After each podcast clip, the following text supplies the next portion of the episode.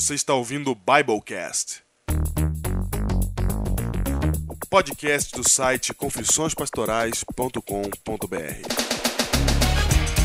Eu sou o pastor André, pastor do distrito de Iguape, aqui no litoral sul do estado de São Paulo. Eu sou o pastor Júnior, distrital do Parque Alvorada em Guarulhos. E eu sou o pastor Diego, associado da Igreja da Alvorada em São Paulo.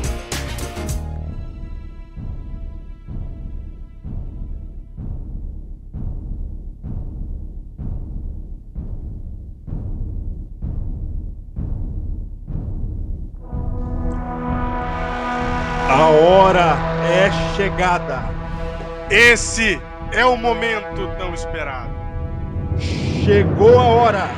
É o momento de convidarmos aqui todos os heróis do Biblecast. Porque depois de 25 dias de batalhas, 25 semanas lutadas, 25 semanas, 25 vitórias, 25 semanas em que você, a cada pôr do sol, espera por mais um Biblecast.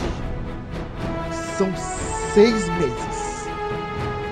Seis meses a cada sexta-feira. Você estava lá, ouvindo. Você estava lá, baixando. Você que se emocionou com o testemunho do Júlio no Biblecast 19. Você que se impressionou com a história da igreja no Biblecast 1, 2, 3 e 4. Você que desvendou a trindade satânica. Você, quem são esses, Diego? Quem são esses? Os heróis do Biblecast nesse momento são convocados. Conclamo aqui Tiago Hiroshi, Maria Júlia, Tiago Hiroshi. Convoco Sim. Giliardi Farias, Cláudio Lee. Vem. De Santa Catarina. Onde está você? Vinícius Senhorete, monstro do Twitter Panucci. Convoco o monstro do Twitter. Diva. Todos aqueles que ouvem o Biblecast. Diva. Todos aqueles que participam. Eu chamo agora. Hoje é o dia.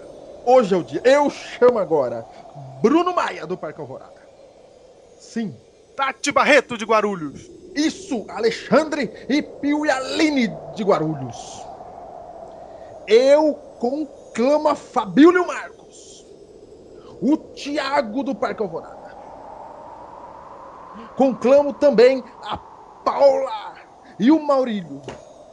Do nosso herói de Rondônia, Gustavo Richetti, convoco! Que isso? Convoco Gustavo Richetti. Gustavo Richetti. Conclamo Tiago Mota. Todos vocês para a grande missão do ano. Que missão é essa? A grande missão que tanto esperávamos.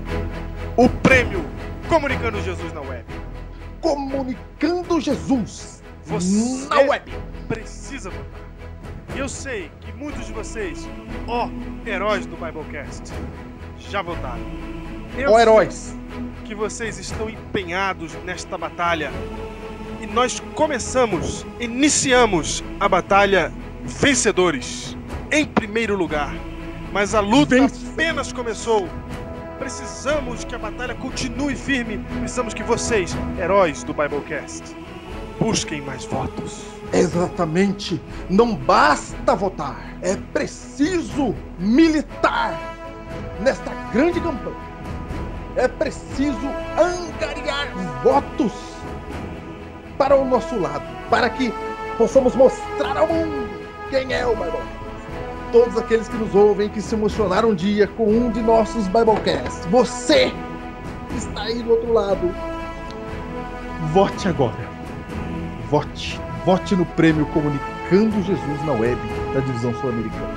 Nós chamamos você. Não é isso, pastor Diego? Não é fácil votar. Não é fácil votar no prêmio. Porque você precisa entrar lá. Você precisa pegar sua espada. Você precisa entrar no site.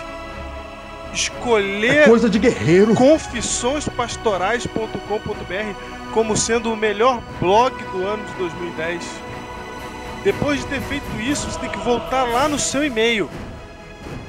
Receber a confirmação. Não se esqueça disso. Receber a confirmação que é um código. É difícil. É um código. Você vai pegar esse código, vai voltar no site. Vai lá, entrar de novo no site. Vai entrar de novo no site da votação e vai dizer assim agora confirmar o meu voto. Confirmo aquilo que antes me propus. Confirma Confirmo. o seu querer. Confirma. Você... Ah, É pra gente de opinião. determinada. Você vai lá e coloca o seu código. E quando você colocar o seu código que você recebeu por e-mail, você não acabou. Você tem que colocar o seu e-mail para confirmar que é você. E aí depois que você fizer tudo isso e apertar o botão, ele vai perguntar de novo para você: confirma o voto? E é nessa hora. É nessa hora É nesse momento. que você dá o golpe de misericórdia. E apertando esse botão, você recompensa É todo o esforço É todo o trabalho, todo o suor, todas as lágrimas Toda e olheiras, toda a luta Vem, destes dois vem. pastores que aqui vos falam. Cada, cada Biblecast que a gente perdeu inteiro. Cada Biblecast que a gente teve que gravar de novo. Cada um será recompensado agora.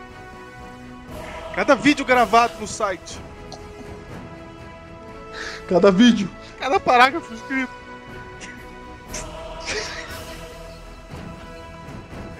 Será, Por favor, vote. será recompensado nesse seu voto. Porque they may take our lives, but they will never take away our freedom! Eu tô valente, né, meu? Pode tirar nossas vidas, Sim. mas nunca tirarão a nossa liberdade. Vote! Você não precisa nem procurar. É só aí olhar aí do lado. Do lado. Do seu lado direito. No site Confissões Pastorais. Você vai. Há o símbolo que você deve clicar. É o mouse sendo esmagado por um mundo. Aí no canto Este é direito. o símbolo. clique nesse símbolo que você vai Tá direto lá. A gente sabe que é uma luta muito grande pra você votar, então a gente tá facilitando, tá aí do lado. Tá aí do lado. E, gente, agora falando sério. Nós sabemos quantos vocês são. Nós sabemos.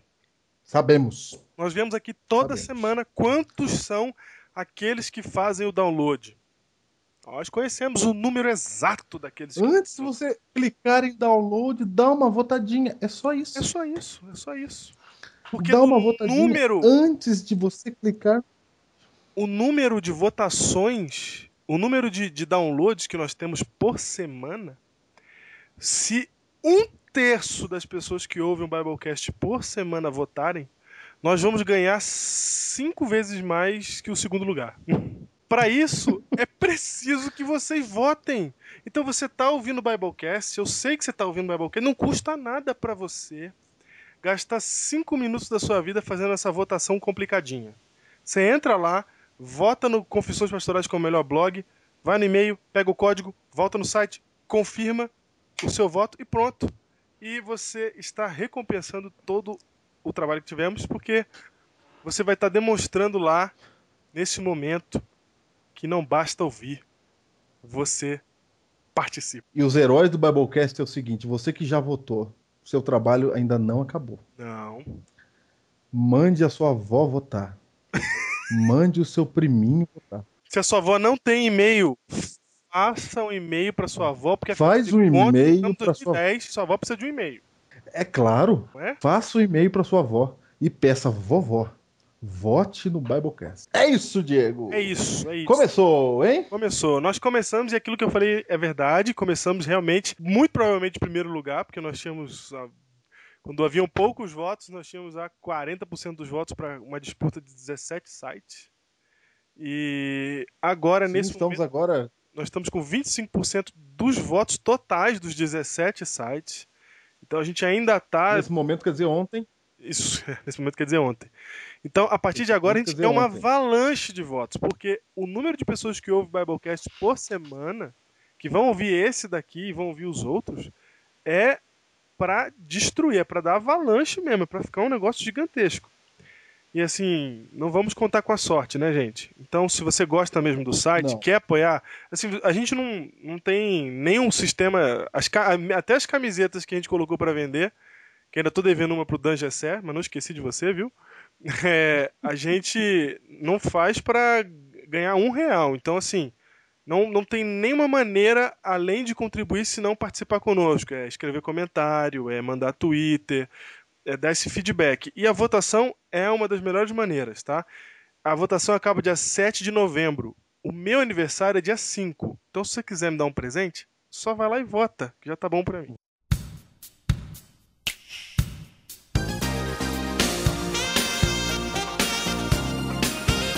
Muito bem, temos agradecimentos É hoje. Acho que o recado foi dado, hein, Júnior?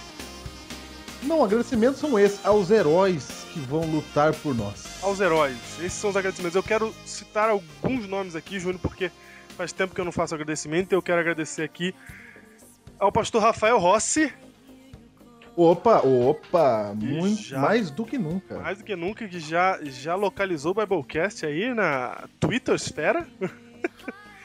e vai É. participar já conosco de um Biblecast, já está marcado. Muito obrigado aí ao pastor Rafael Rossi pelo apoio. É, quero agradecer o também ao... nosso evangelista da União Central Brasileira. Pra Isso. quem tá no Nordeste, né? É Pra verdade, está em Rondônia. É, Desculpa, é verdade. Agradeço também ao, ao meu primo Leonardo Ferraro, meu, meu grande amigo, meu primo, meu irmão, que está aí. Leonardo Ferraro é o ator principal dos Ô, Júnior, Júnior, não fala que tem pelo filho. Diego. Júnior! Não existe, ignora, vou, eu vou cortar essa parte. Existe, existe sim. No Twitter eu vou divulgar Ô, os Júnior, filmes pra Não você. vai divulgar nada, não. Fala da volta de Ô, Júnior! Júnior! filmes sensacionais. Tô perdendo foco, foco. Um abraço pro meu primo Leonardo, que está em Dourados, no Mato Grosso do Sul. Está vindo para São Paulo aí esse fim de semana. Mas ele está lá e divulga o Biblecast lá. Um abraço para todo mundo de Dourados, a Igreja Adventista de Dourados, que participa do pequeno grupo, com o Léo. Um abraço para vocês.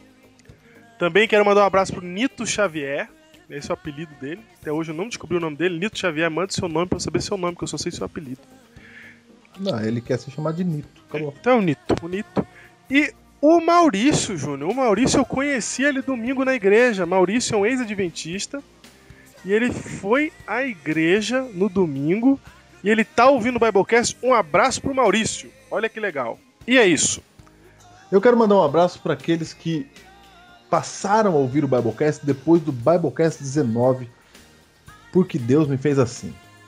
Você sabe com quem eu estou falando, nós estamos orando por você, É verdade, hein? nós queremos que você continue aí conosco, você e toda a galera aí que passou a ouvir o Biblecast depois do Biblecast 19, seja bem-vindo. Eu peço que toda a comunidade também vote. Verdade. Você sabe que depois do Biblecast 19, nós.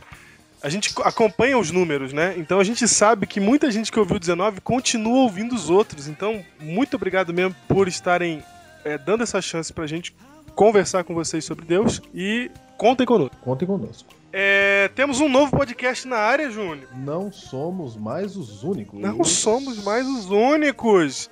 Agora Não você somos tem mais os únicos. duas opções de podcast na internet agora. Agora você tem mais o que fazer nessa internet de Deus. Podcasts adventistas, no caso. Exatamente. Então, Certo? podcast adventistas, exato, que eu tô citando aqui. Isso. Então, agora, além do Biblecast, tem o podcast dos- do, do Geração 148. Você vai encontrar o link para esse podcast lá embaixo. Então você desce aí a coluna da direita. Lá embaixo tem dois links. Tem o, o link das rádios JA, onde você pode ouvir todas as rádios internacionais e tudo que são jovens adventistas. Embaixo tem outros podcasts adventistas e tá aí o podcast Geração 148 feito pelo Felipe Tonasso. Tá no site dele, inclusive. Nosso colega. Exatamente. Então, parabéns, eu ouvi o Biblecast. O, desculpa, eu ouvi o podcast. Muito bem feito, legal, vale a pena. Então, sabe aquela sexta-feira que o Biblecast não sai, que você tá na agonia? Agora você já tem já duas opções.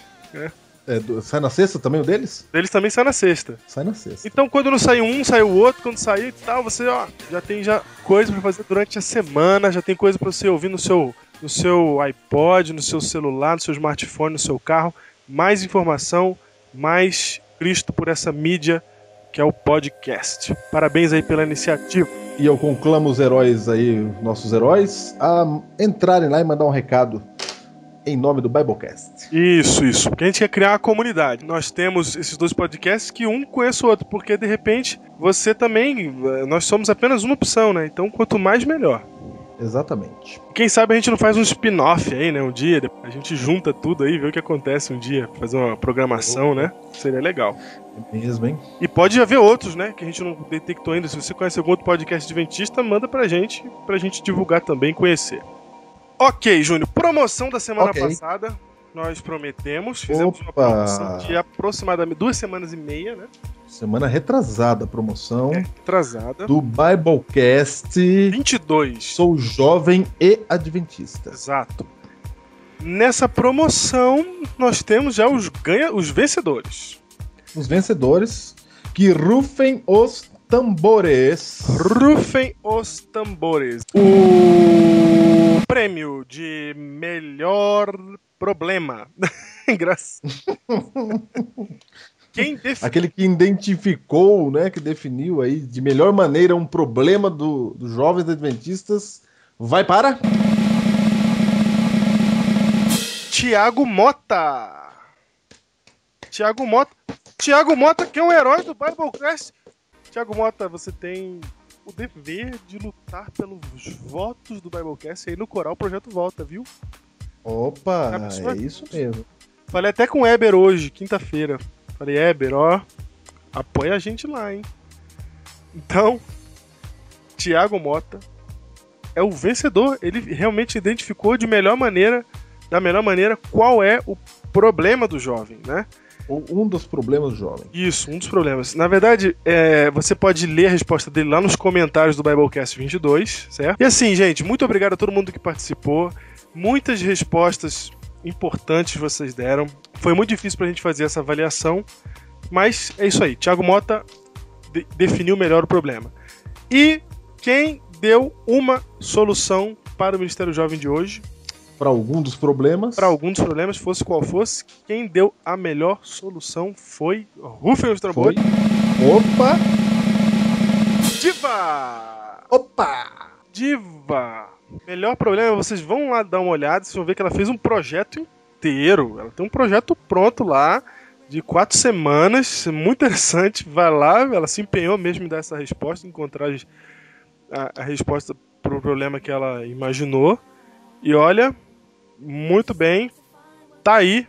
Os dois vão ganhar, cada um, um livro sobre arqueologia e Jesus do pastor Rodrigo Silva. Muito bem, só para saber como é que nós fizemos a escolha, para você não ficar curioso. É verdade. Nós colocamos o nome de todo mundo que mandou aí o comentário, colocamos uma coluna de problemas e soluções e demos nota. Eu dei minhas notas, o Diego deu as dele, sem que a gente soubesse a nota que o outro dava. No final somamos tudo e o resultado foi este. É isso aí. É isso aí. Muito bem, mas se você não fique triste se você não ganhou, não fique triste, sabe por quê?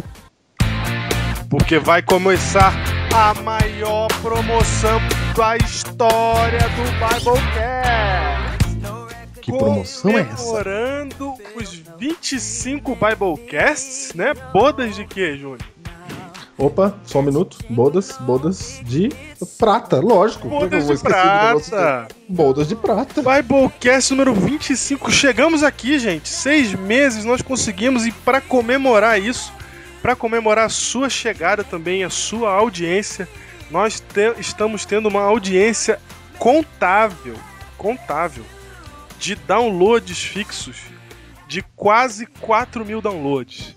Mas nós sabemos que esses downloads não representam a realidade, porque há muitas pessoas que ouvem o Biblecast e não fazem o download, recebem de outras pessoas ou pegam em outros lugares. Então é uma comunidade que já está se tornando muito maior do que nós imaginávamos, né, Júnior? No começo a gente muito falava assim: nossa, temos 300 ouvintes, a gente até comentava: olha, já é uma igreja.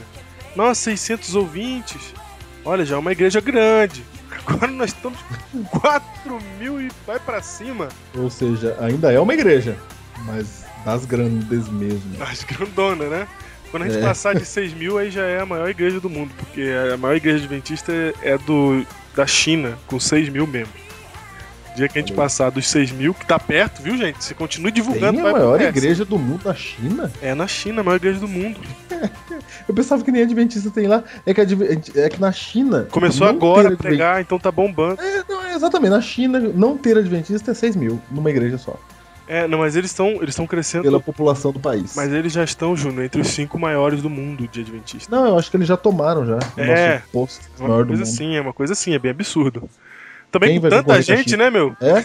Não, na China é o seguinte: quantos, quantos vocês dizem? Ah, tem pouquinho. Quantos? 100 milhões. No Brasil a gente tem 15. 10. Quantos, quantos milhões? milhão e meio no Brasil. milhão, milhão e, e 300. É, que 15, 10. 1 milhão e 300, né? Pois é, na China isso não é nada, né? Na China, na China, 1 milhão e 300 é fila pra comprar pão. É. Fila pra pagar conta de luz. Exatamente. Pra pagar a conta, um milhão e meio de pessoas então, estão pagando essa... a conta na lotérica. então, por que estamos alegres com essa quantidade de audiência? Sabemos que ela, ela. Sabemos não, ela tem crescido todas as semanas. Não tem uma semana que tem caído ultimamente, assim, só crescimento. Então, é, comemorando tudo isso, 25, nós vamos fazer a mega promoção. Pra ninguém ficar de fora. É, vem. É agora. Você se prepare, você sente na sua cadeira agora, porque você vai, vai cair se você estiver em pé, porque nós vamos premiar, não é o primeiro lugar, não é o segundo lugar, não é o terceiro lugar, é até o sexto lugar tem prêmio.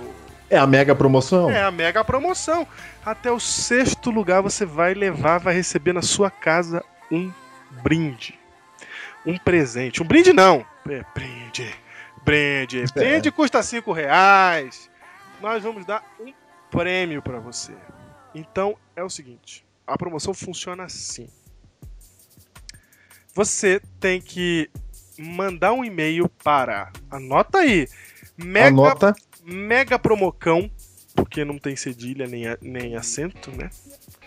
Sim. Mega Promocão, arroba confissõespastorais.com.br. Esse é o e-mail da promoção. Hum, você vai mandar um e-mail para lá dizendo assim, ó, já votei. Tem que ter votado lá no prêmio Comunicando Jesus. Heróis do Biblecast. Heróis do Biblecast. Você vai lá, vota, aí você manda um e-mail para Mega Promocão dizendo assim: já votei.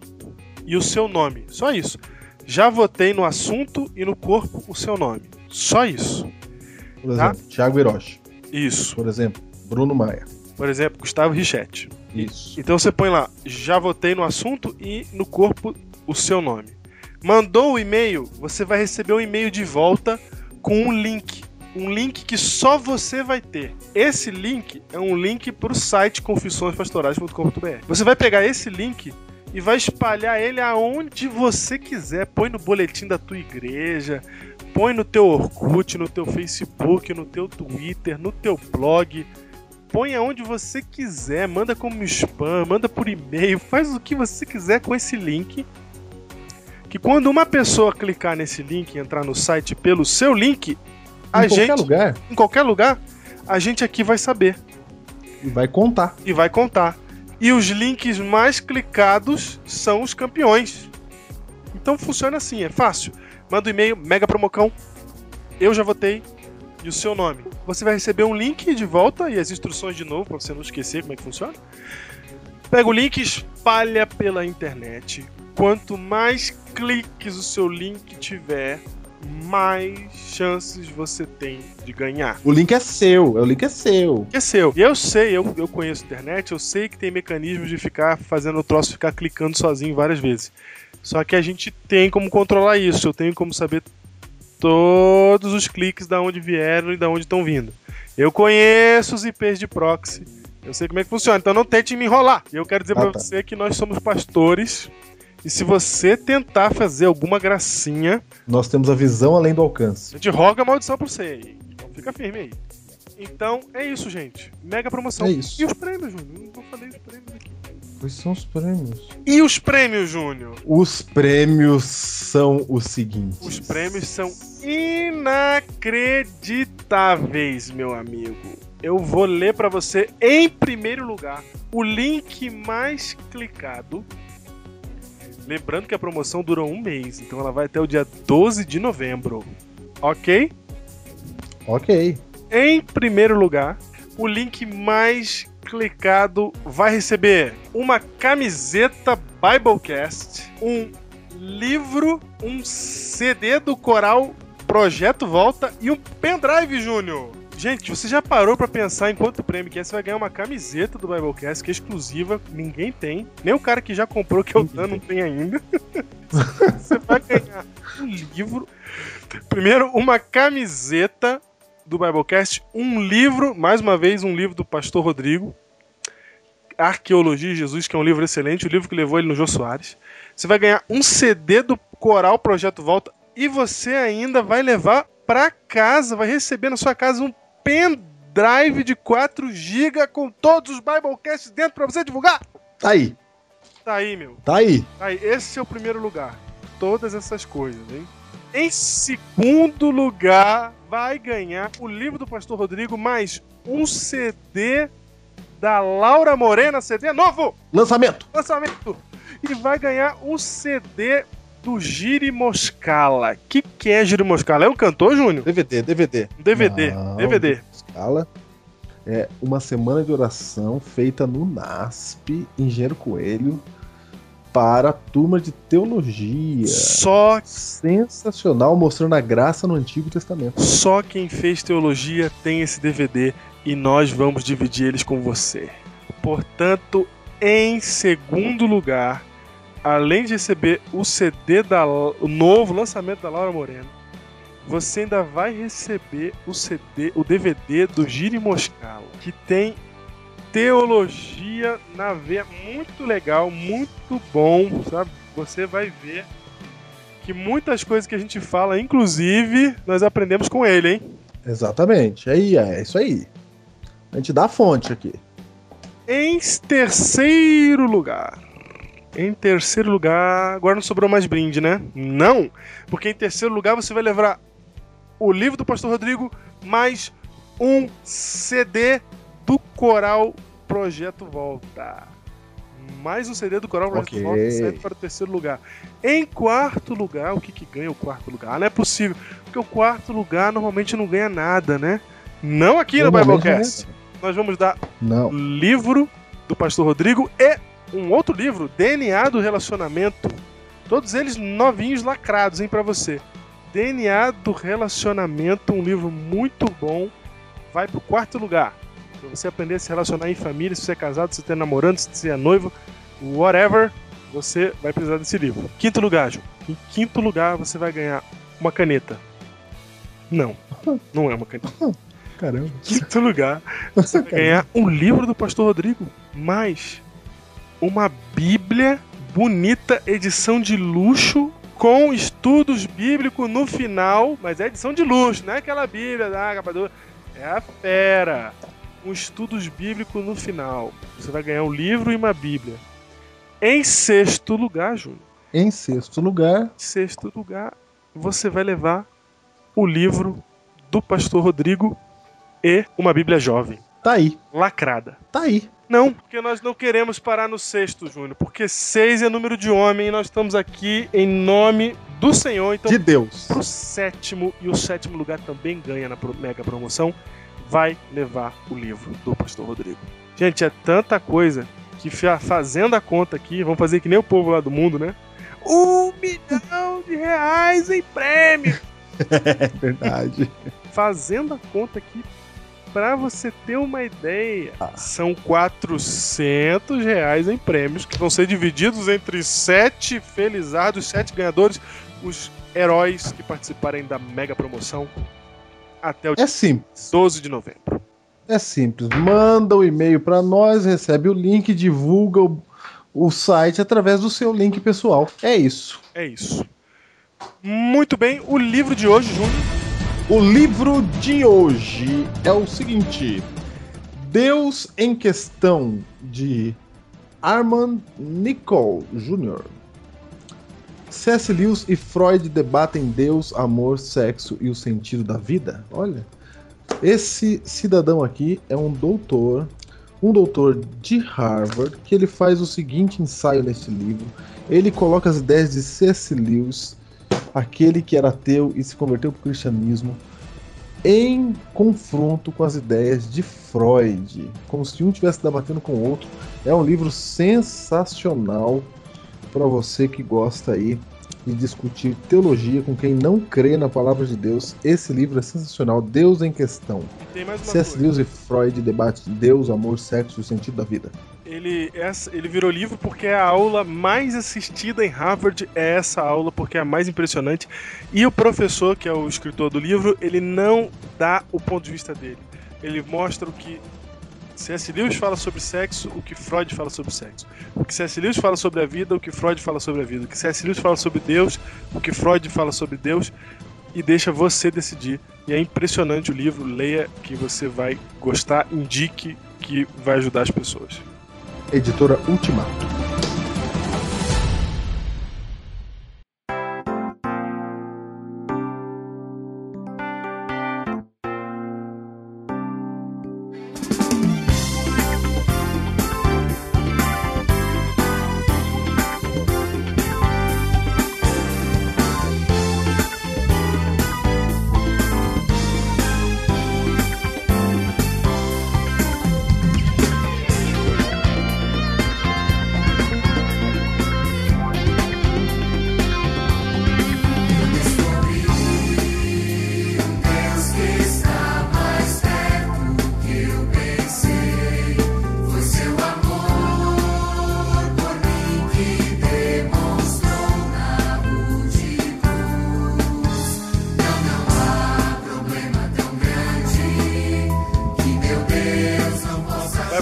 Número 25.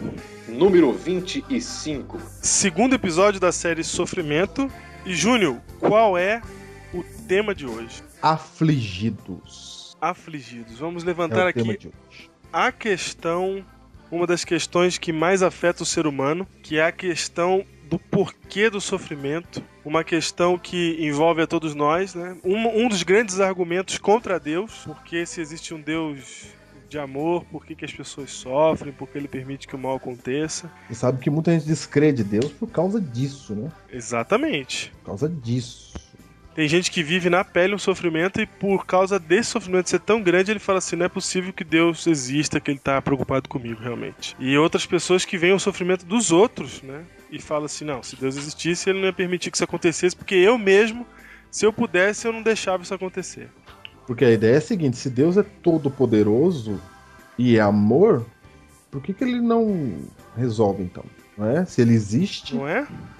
E se ele é todo poderoso, se ele é amor, por que, que, por que, que permite o sofrimento? E aí, por causa destas questões que não, a maioria das pessoas não encontra respostas imediatas, é, cada um procura uma solução para essas perguntas. Né? Por exemplo, é, pastor André aí, pastor Júnior, vocês uhum. em algum momento da vida já pensaram o porquê que estavam passando por certa situação. Eu vou dar um exemplo aqui que a maioria das pessoas não sabe, mas toda vez que alguém decide fazer teologia, decide ser pastor, se prepara, porque em algum momento você vai passar por um crisol. Vai passar pelo quê? Pelo crisol. Explique, Crisol. Crisol. Crisol é aquele é aquele objeto que você coloca no fogo para esquentar alguma coisa que está dentro dele. Seria uma vasilha. Para derreter ouro, por exemplo? Isso, para derreter o ouro, você tem que botar o ouro dentro de uma vasilha e esquentar a vasilha para que o ouro derreta. Esta vasilha que esquenta é o crisol. Então, quando a gente fala que nós passamos pelo crisol, quer dizer que nós estávamos dentro dessa vasilhinha que estava pegando fogo. Fogo intenso, a ponto de purificar o ouro. Ah, o legal é que o crisol tem um objetivo, né? O crisol sempre tem um objetivo, é. Pera aí é que nós já estamos indo bem nesse Biblecast, hein? É. Já estamos é chegando aí por na... derreter, né? Olha só. Então vamos lá, por que, que as pessoas sofrem? Para quê? Por quê? Primeira coisa, Deus existe, pastor André? Ah, tudo, tem, tudo tem um início, o mundo tem um início. E é muito, é, assim, não pequeno, mas é, é, é um argumento muito, pra, no meu ponto de vista, muito fútil achar que isso aqui veio de uma, de uma, uma causa é, como uma explosão, o Big Bang, alguma coisa nesse sentido. Então eu prefiro acreditar que há um criador inteligente por trás de tudo isso, e esse criador é Deus, né?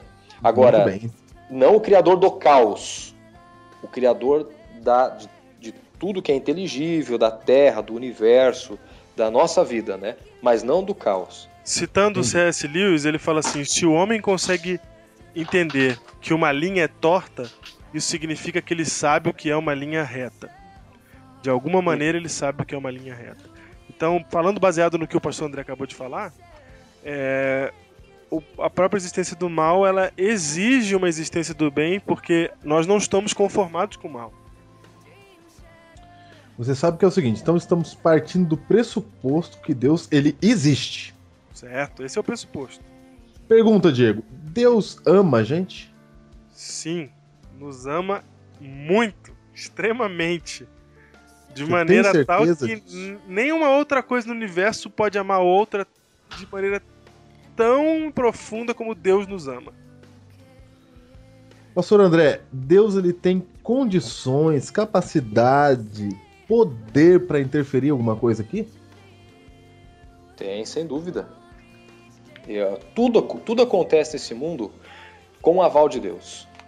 Então nada acontece no mundo que nós vivemos sem que Deus saiba que esteja acontecendo ou sem haver, de certa forma, uma permissão de Deus. As coisas é, acontecem e Deus sabe, sabe do que, está acontecendo. e deixa, e ele pode fazer todas as coisas. Se ele sabe o que está acontecendo e ele pode fazer todas as coisas e essa coisa acontece, é porque ele permitiu. Uhum. E a pergunta que vem agora é: por que então? Por que o sofrimento? Por que ele permite? É disso que a gente vai falar aqui. Você nunca está sozinho, Deus jamais o deixará. Há algumas razões para a gente sofrer neste mundo. E algumas delas não têm nada a ver com Deus. Muito bem. Muito pelo É difícil ter uma coisa no universo que não tenha nada a ver com Deus, mas eu tô entendendo não, Como causa, né? Sim, sim, como causa. É importante a gente ter uma ideia de que nós sempre, sempre procuramos um culpado para tudo aquilo que acontece na vida da gente. É. Ou na vida das outras pessoas. Então, ou tem, ou, e geralmente o culpado nunca somos nós mesmos. Ou vai ser Deus, ou vai ser o diabo, ou uma outra pessoa. Né? Então, é, esse é o grande problema. Tem situações que, por exemplo, eu pego meu carro e vou a São Paulo e eu não coloco combustível nele. Aí, aí eu vou chegar no meio da estrada, o carro vai parar. Aí eu vou dizer, não, tá vendo como Deus não me ama? Porque Muito. se Deus me amasse, ele faria meu carro chegar lá sem combustível. Então, aí já é uma visão distorcida dos problemas, né? Está aí a primeira razão para o sofrimento que o pastor André acabou de falar, que é o próprio mau uso da nossa liberdade, né? O pastor que me batizou, o pastor Graciano Martins, ele dizia assim que a liberdade é uma metralhadora na mão de uma criança. E é verdade, é muito poder de fogo para alguém que não sabe lidar com ela. O ser humano não sabe lidar com a liberdade. Isso é, isso é claro pela geração que temos hoje, pelo mundo que temos hoje. O que fizemos quando descobrimos a tecnologia nuclear, o que fizemos com os aviões que desenvolvemos, o que fizemos com a nossa tecnologia, estamos usando para matar outras pessoas, etc tal. Então a gente vê pela nossa geração, pelo por quem a humanidade é, que a gente não sabe usar a nossa liberdade. E aí, se você usa mal a sua liberdade, como o André acabou de fazer, falar, né? Você vai, você vai fazer uma viagem, você não põe combustível no seu carro, o seu carro vai parar no meio do caminho. Você vai plantar e... o que você vai colher. O... Desculpa, você vai colher o que você plantou. Mas olha só uma coisa, o que vocês estão comentando aí é que tudo na vida é... espera-se uma resposta do ser humano, certo? Porque, por exemplo, é... Ellen White comenta muito sobre a questão da saúde do, do ser humano. Então ela diz assim, é, é, no livro dela, que nós temos o sofrimento humano muitas vezes é causada pelo, por ele mesmo e a forma que ele cuida do seu corpo. Então vamos dizer assim, é, vamos pegar uma, uma, uma pessoa que, que é da mídia. Ela teve um câncer, tratou disso, mas ela continua tendo assim um, um estilo de, de, de alimentação totalmente desregrado. O que pode causar de novo o mesmo problema de câncer. Então, quer dizer, teve um câncer, sofreu, aí pode ter culpado A ou B. Aí tudo bem, foi, resolveu, foi para o médico, foi curado do câncer. E agora ela reincide nas atividades que fazia que trouxe o câncer a ela. Ou seja, o problema de. a probabilidade de voltar o câncer vai ter de novo. Aí de novo vai ser a culpa de Deus? Exatamente, mau uso da liberdade. É. Então, se É você isso. usa mal a sua liberdade, você vai ter uma vida ruim. Isso é simples, não é? Simples. Sim. Tem um texto aqui na Bíblia, João 5, verso 14, que diz assim, ó. Mais tarde, Jesus o encontrou no templo e lhe disse. Esse aqui foi o paralítico no tanque de Betesda. Olha o que Jesus fala para ele. Olha que já está curado. Não peques mais para que não te suceda coisa pior.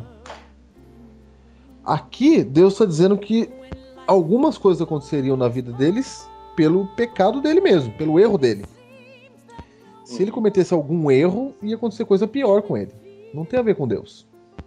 Não é? Não era um castigo de Deus. É natural. Não colocou gasolina, o carro. O carro para. Parou. Parou. E tem outro detalhe também que eu queria falar aí. Tem gente que acha que tudo que é ruim vem de Satanás também. E eu acho, eu acho não, eu tenho certeza. Tem coisa que acontece na sua vida que Satanás não está nem sabendo, viu? Porque só pra saber, Satanás não é onisciente. Nem nem onipresente. onipresente. Então tem alguma coisa que acontece na sua vida, Satanás não tá nem sabendo, ele não tá nem aí, não é? E ele não tá nem vendo. E a gente pensa que tudo é o diabo, né? Por exemplo, parou o carro porque não pôs gasolina, você fala que é o diabo também. Mas, por exemplo, Júnior, quando você. É, você não tá prestando atenção, você trupica na, na mesa. É, Aí dá aquela vontade de xingar. sim. Eu acho, por exemplo, o seguinte, que quando uma coisa ruim é. O diabo não tá. Ele não planeja tudo que acontece de errado com a gente, porque ele não precisa. A gente usa tão mal a nossa liberdade que sozinho a gente dana a nossa vida. Ah, eu falar que a gente é tentado pelas nossas próprias paixões. Se o diabo parar agora e falar chega, o mundo continua igual. Continua dando, dando errado, exatamente. Eu Não, acho igual, que ele, ele só aumenta as coisas, né? Ele só aumenta. Mas aí não é ele também, é aquilo que a gente tá falando, ele não é onipresente. É, as forças do mal estão tentando aproveitar tudo pro pior, assim como as forças do bem estão tentando aproveitar tudo pro bem. Então, essa tensão acontece. Mesmo quando você faz uma coisa errada por você mesmo, né? Sempre vai ter alguém pra explorar isso. Como assim? Não entendi o final aí. Por exemplo, você pra tá passando por um sofrimento, né? Por uma besteira que você fez. Aí o diabo vem no teu ouvido e fala, aí, tá vendo? A culpa é tua, tu é mané, realmente. Aí não, Ah, pro- tá, tudo bem. não procura Deus, não, e tal. Sofre mais, vai criar outras situações pra piorar mais o caso, etc. Uhum, entendi. Primeiras razões é essa, né? É o mau uso da nossa liberdade. Ou seja, culpa nossa mesmo. Culpa Primeiro nossa. ponto. Culpa Tem uma nossa. coisa, Júnior, que eu aprendi na minha vida do pastor Mark Phelan, que está aposentado. Saudoso pastor Mark Phelan. Ele dizia. Uma coisa que eu acho que nem é do Mark Phelan, outras pessoas já dizem isso, mas é muito importante. Isso serve como filosofia de vida. Ele explicou o seguinte: você vai colher tudo o que você plantar. Na mesma espécie, num tempo diferente e em quantidade maior. Então, se hoje eu planto uma sementinha de feijão, vai nascer feijão um tempo à frente, nunca imediatamente, vai nascer em maior quantidade, certo? Sim. Então isso é, me ajudou a viver um pouco a vida, porque assim, eu sei que se eu cometer um erro, um erro hoje, eu vou colher erros no futuro em maior quantidade. Então a vida é assim. Se você não entende isso, O que planta, colhe. é exatamente o que você planta, colhe. Então, se você não entende isso, você vai ficar sofrendo na vida e ficar, por quê? Por quê? Deus não me ajuda, Deus não me auxilia. Você tem que prestar atenção nas coisas que você faz. e Você tem que entender que algumas coisas você está colhendo apenas aquilo que você plantou. Então esse é o primeiro ponto. E não ficar procurando uma razão, alguém para culpar. Ele tudo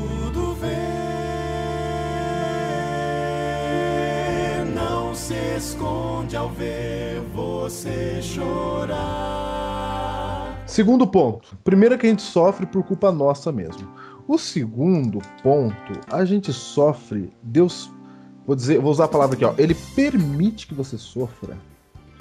Exatamente para que você não peque. É antes, é prevenção. Como é que eu sei disso? Se você ler lá Paulo, né, cap... segundo Coríntios, capítulo 12, diz assim o verso 7, e para que não me ensoberbecesse com, a gran... com as grandezas das revelações, com a grandeza das revelações, foi-me posto um espinho na carne, mensageiro de Satanás, para me esbofetear, a fim de que não me exalte. Olha, a fim, o objetivo, para que não me exalte. Por causa disso, três vezes pedi ao Senhor que o afastasse de mim, e ele me disse: A minha graça te basta, porque o poder se aperfeiçoa na fraqueza. De boa vontade, pois, mas me gloriarei nas fraquezas, para que sobre mim repouse o poder de Cristo. Então aqui diz assim que o espinho na Paulo diz que o espinho na carne o sofrimento dele, que provavelmente era um problema na visão. Paulo diz que isso lhe foi posto a fim de que não se exaltasse. Olha que coisa. Tinha um objetivo. Então, tinha um objetivo. O objetivo aqui era levar Paulo para o céu. E Agora, tem a exaltação, outra... o orgulho, tira do céu. A fim de que não me exalte, é o objetivo aqui que, que Paulo está dizendo que lhe foi posto um espinho na carne. Então, Paulo entendia o sofrimento dele, e ele não questionava Deus por isso. A Bíblia diz que ele orou três vezes e Deus não curou. Olha que interessante. Muita gente acha que Deus tem que curar. Aqui Deus não curou. Tome teologia da prosperidade. Exatamente. Não curou aqui. E não curou Paulo, hein? Não vai me dizer que Paulo não tinha fé. Não vai dizer que Paulo não sabia orar. Não vai dizer que Paulo não dava oferta. Não vai me dizer nada disso. Tome. Não curou Paulo. E Paulo entendeu essa, essa resposta negativa de Deus como uma bênção na vida dele, porque ele dizia aqui que isso ficou para que ele não se orgulhasse. Aquele espinho na carne ficou ali para que ele não perdesse a salvação. Então, olha só, se André, se Deus tiver de escolher, ele vai olhar para sua vida. É que Deus vê o que a gente não vê, né? Uhum. E nós assumimos aqui no início que acreditamos que Deus existe. E se Deus existe, há uma salvação no final, nós assumimos isso. Então, é assim, se Deus entende que a salvação é mais importante, não é? Você acha que ele poderia permitir, por exemplo, que você sofresse alguma coisa aqui? Se essa coisa vai te levar para o céu? Ou seja, ele não vai te dar, deixar você ganhar na loteria aí 115 milhões porque ele sabe que você vai ficar orgulhoso. Deus ele ele ele age assim? Você acha que ele pode fazer isso? É, eu acho que tem dois aspectos que, que vale a pena comentar em cima do que está falando. Primeiro aspecto é que nós sofremos porque isso é uma consequência do pecado.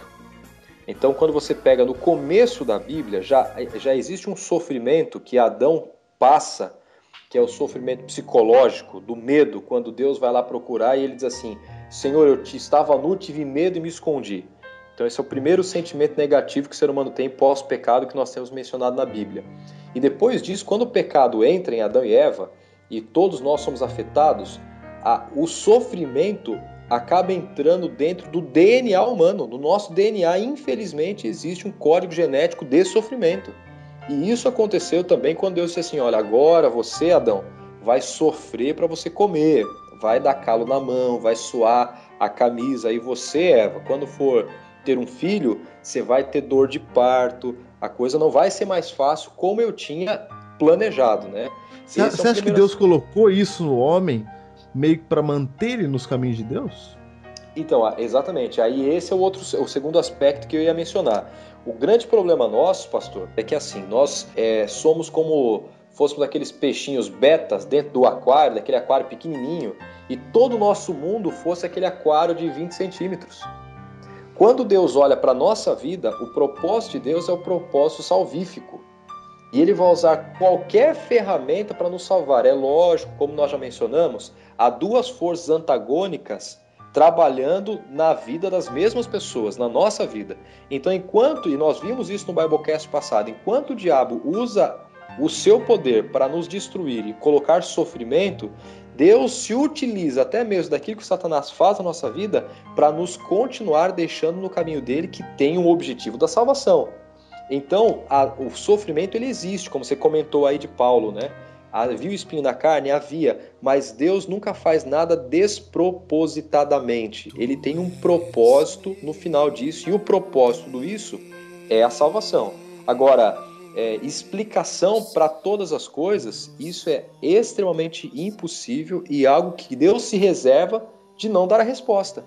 O que nós temos que entender é que ou confiamos ou não confiamos. Deixa eu só organizar essas ideias aí, porque ficou parecendo é, que Deus é, permite essa realidade pós-pecado com algum propósito. Na verdade, essa realidade pós-pecado não é desejada por Deus. Ele, ele ah, sabe que. Não, não é desejado, exatamente. Mas ele se utiliza disso. Não, ele se utiliza, realmente. Agora que já houve pecado, né? Isso, ele faz exatamente. uso das ferramentas que ele tem, da realidade do que é real. Já que deu pecado. Para fazer a coisa, o que ele quer. Porque não tem mágica com Deus, sabe?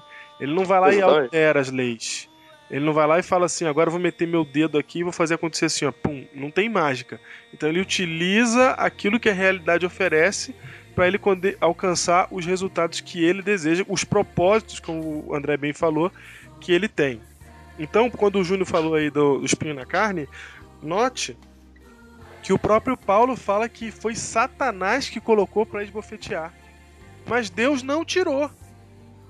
Então vejam, o sofrimento vem do mal, vem do pecado, vem de Satanás em última instância, porque ele causou tudo. Mas é, no caso de Paulo especificamente, que o Júnior citou, o, o, Deus não tirou, falou: minha graça te basta, não precisa, não precisa se livrar disso agora. Isso aí, não, isso aí não é relevante, isso aí não precisa. Tem um outro propósito para isso. Entendeu? Mas não é que ele foi lá e colocou o espinho, entendeu? Porque às vezes a gente, do jeito que a gente pode estar tá falando, e eu tô falando isso não porque a gente tá falando errado, mas porque a gente tem que explicar bem explicado mesmo, né? É, é delicado. Ok. Ou seja, mas Deus pode se utilizar do, do, do sofrimento já existente, colocado por Satanás, para transformar aquilo em algum tipo de bênção. Isso. Deus é o famoso poder divino de transformar maldição em bênção. Isso mesmo. É isso que ele estava fazendo aqui com Paulo. Exato. Ele falou, Paulo, não vou tirar essa doença aí não. Já que você pegou isso aí, ó, é assim que você vai até o final. Isso. E, e, eu gostei muito do que o pastor André falou também, que é os propósitos, Deus não está preocupado em revelar o propósito dele. É, é, mais ou menos aquela conversa que ele teve com o Jó no final, que ele só faz perguntas para os amigos e para Jó, né? Ele tá falando assim, olha, só confia, isso vocês têm que fazer. Sou, afinal, afinal de contas, eu sou Deus ou não sou? É isso que a gente falou no Biblecast passado. Exatamente. É, mas aí, aí você começa a, a perceber que o problema não está com o sofrimento, então. O problema está com a compreensão que nós temos de Deus. Ai, novamente o Espírito Santo usando o pastor André. Exatamente, o problema está o jeito. Nós, eu, vou, eu vou além. Não é a compreensão que a gente tem de Deus, é a compreensão que a gente tem da realidade. O que é realidade? É o é o que é o mundo ao meu redor, o que é real, é os fatos que envolvem a minha vida. Por exemplo, se Deus existe, ele faz isso é a realidade, é uma realidade com uma existência de Deus. Se o diabo existe, essa é uma real... isso é parte da realidade. Então eu tenho que entender a minha realidade com, com, com esses conceitos, sabendo quais são os fatos. Se eu ignoro algum fato, eu não vou saber lidar bem com a realidade. Por exemplo, alguém que não acredita que o diabo exista, ele nunca vai lidar bem com a realidade, porque ele vai sempre achar que os erros dele são dele. E que ele não vai entender o que é natureza pecaminosa e, vai, e pode até sonhar um dia em ser perfeito. Ou, ou chegar à depressiva conclusão de que o homem jamais será perfeito. Entendeu? Mas por que, que ele vai ter essas duas conclusões erradas? Porque ele ignora a existência de Satanás. Um cara que ignora a existência de Deus também vai, vai, vai, não vai conseguir entender a realidade corretamente. Então, assim, eu acho que a falta de compreensão da realidade é um dos maiores fatores, e aqui vou citar o terceiro maior fator para o sofrimento humano. Então, a compreensão do mal tem três aspectos básicos. Qual Até é o primeiro agora. aspecto? Até, Até agora, agora né? mencionados. É. Qual é o primeiro aspecto, primeiro, Pastor Júnior? Primeiro, mau uso da liberdade, ou seja, por nossa causa. A gente faz as coisas erradas e não quer sofrer. Segundo, para não perder a liberdade que é o caso de Paulo, lá com o seu espinho na carne, para que ele não perdesse o céu. Certo, então, muito bem. Para ter um propósito, para não perder a liberdade. Isso. E terceiro. E terceiro aspecto. Terceiro, vai. Terceiro aspecto, terceiro aspecto para não é, a falta de compreensão da realidade. E aí tem a ver com a forma que nós compreendemos a Deus. Então, se você vive sem Deus, sem esperança nesse Deus, você vai viver uma vida sem esperança, ou vai pôr esperança numa outra coisa que não vale a pena. Por exemplo, o que, que vale a pena você ter esperança que não seja Deus? Porque se Deus é a única coisa que é infinita, que eu consigo imaginar que seja eterna, qualquer outra coisa que eu ponha minha esperança vai perecer um momento ou outro. Não vai, não vai a lugar nenhum. Então, quando a gente fala, por exemplo, que é, a pessoa ela precisa entender bem essa realidade, é porque assim, ó, o que, o que faz uma. O, o que é uma criança mimada, pastor André? Rapaz, olha, eu sei que é um, é um desespero uma criança mimada. Mas é, é, quer dizer, uma criança mimada é aquela que, que sempre vê as coisas da sua forma, sempre para ela mesmo, e nunca quer aceitar quando alguma coisa foge do controle dela, que não dá certo conforme ela queria que desse, ela esperneia, grita e faz o que quer porque quer que as coisas aconteçam. É uma pessoa, uma pessoa mimada, então. Eu falei criança, mas agora vamos para uma pessoa. Uhum. Existem pessoas, né, que cresceram, são adultos e são mimados, né? Exatamente. Pularam fase e continuam sendo mimados toda a vida, né? Por que que são mimadas, Júnior? Porque desde cedo tem aquela ideia de criança não pode passar vontade. É verdade. Já ouviu falar isso aí? Já ouviu falar isso aí? É cultural isso. É cultural. Ah, é se minha verdade. mãe não comprasse o Danoninho pra mim, rapaz. É, não, criança não pode passar vontade. Se você, eu, quando era pequeno, eu chegava perto de uma outra criança com um pacote de salgadinho, minha mãe me obrigava a oferecer para outra. E, e, aí eu vi, ficava pensando, por que será que eu tenho que dar o meu? A mãe é minha. A mãe comprou o salgadinho pra mim. é meu. É, é, porque ela não tem mãe, a mãe dela que resolva. Eu sei que minha mãe estava querendo ensinar a ser generoso, etc. Mas quando eu ouvi essa frase, criança não pode passar vontade, eu pensava, ah, por isso tem que dar. Porque senão a outra vai morrer. vai ficar doente. É verdade, então criança não pode passar vontade. E enquanto você é criança, você acha que você não pode passar vontade. Aí você cresce, vem para a igreja, você vem com o mesmo comportamento, com o mesmo comportamento. Você chega na igreja e você pede algo para Deus e você pensa, diante de Deus, eu não posso passar vontade. É. Deus tem que me dar. Deus tem que me dar tudo. E quando ele não dá, você acha que Deus não existe, que Deus não tá com você, que Deus não é Deus, várias coisas. Na verdade, é um clamor. Eu não posso passar vontade. Na verdade, Júnior, podemos dizer que uma pessoa mimada é uma pessoa que não compreendeu a realidade. Porque ela não aprende dos pais o que é não. E não é isso. parte da realidade. E todo mundo tem que conviver com isso? Todo mundo. Perdas são parte da realidade. Você vai ouvir não na sua vida, você vai perder as coisas na sua vida. E se você ignora isso, você vai sofrer muito mais, porque você tá, vai sempre esperar o sim. Você vai sempre esperar que as você nunca passe vontade, como o Júnior está dizendo. E a vida não é assim. E Deus utiliza o não com a gente. Claro, o não, o não é necessário, o não é libertador. Porque pensa só, a gente, a gente acha que o não é o problema, mas o não é a liberdade, gente.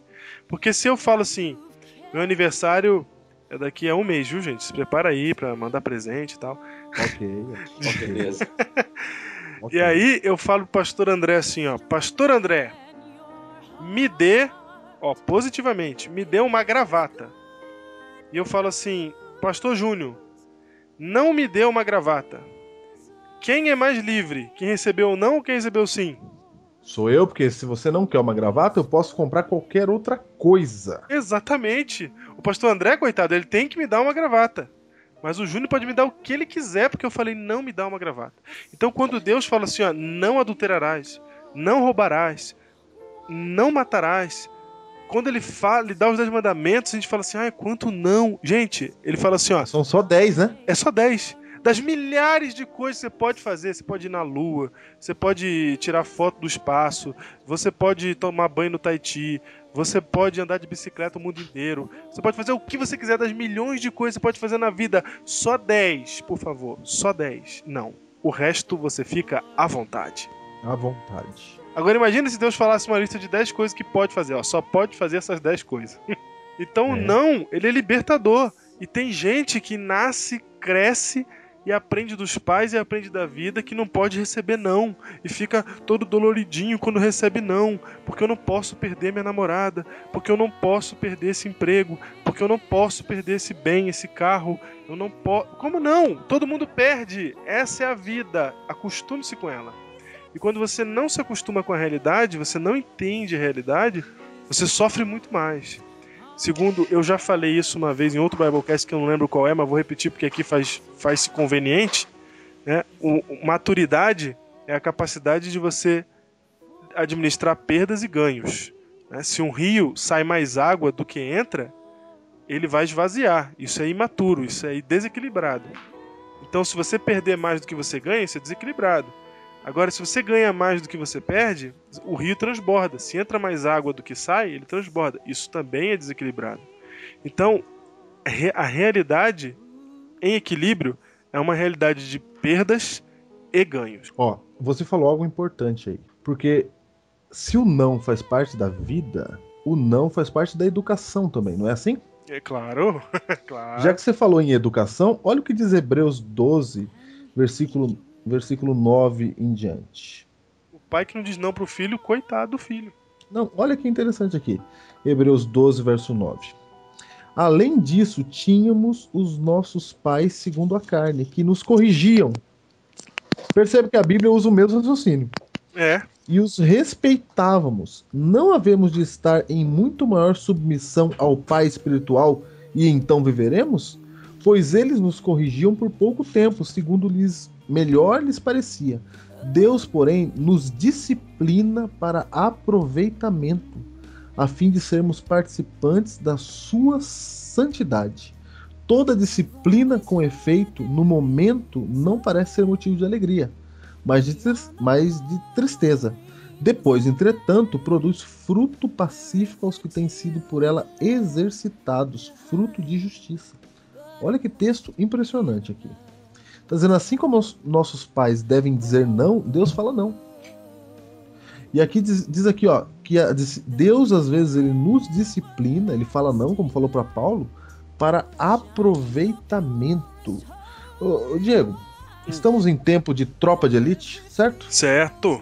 Tropa de Elite 2. Eu não posso botar a música aqui, mas você já tá cantarolando tá. na sua cabeça. em tempos de tropa de elite, quero para formar, para treinar um batalhão, você que gosta disso, Diego, Diego para treinar um soldado para uma guerra, para uma batalha, como é que tem que ser esse treinamento? Ah, nossa. O não, não, fala para mim. O treinamento de um soldado mesmo é um treinamento fala, fala. de amargura e sofrimento para que ele aprenda a lidar exatamente com as perdas e continuar sobrevivendo. Porque se você pegar eu, que moro aqui em Guarulhos, olha só, Tô olhando aqui pela minha janela, vista da cidade de Guarulhos, aqui do meu apartamento. Coisa linda. Vejo os aviões passando aqui. Tá de pantufinha. Você acha que se você me colocar num campo de batalha, eu tenho a chance de durar quanto tempo? eu que tenho medo de injeção. Você acha que eu vou durar quanto tempo? Eu, eu vou fazer uma pergunta para você. Se você recebe um tiro no pé, você vai fazer o Não. quê? Você vai continuar lutando? Eu que, você... eu que se eu ver uma injeção. falando, falando de gente mimada. eu tempo... acho que o Júnior chamaria a mãe, rapaz. Eu acho. É, não é? É verdade. Então, como é que treina um soldado, então? E, e, e quando você tá treinando o soldado lá, quando você tá treinando o soldado, você quer o mal dele? Não, porque você precisa que ele seja bem firme. No caso do, do, no caso do exército, o general não ama o seu soldado a ponto de como Deus ama, mas ele se é mas é um, ele quer se... que ele sobreviva, né? Claro, ele quer que ele sobreviva. Mínimo. Depende da vida do soldado e, e, ele, e como qualquer ser humano normal, ele pode se apegar também ao soldado, né? Agora, Diego, olha que texto interessante aqui, ó.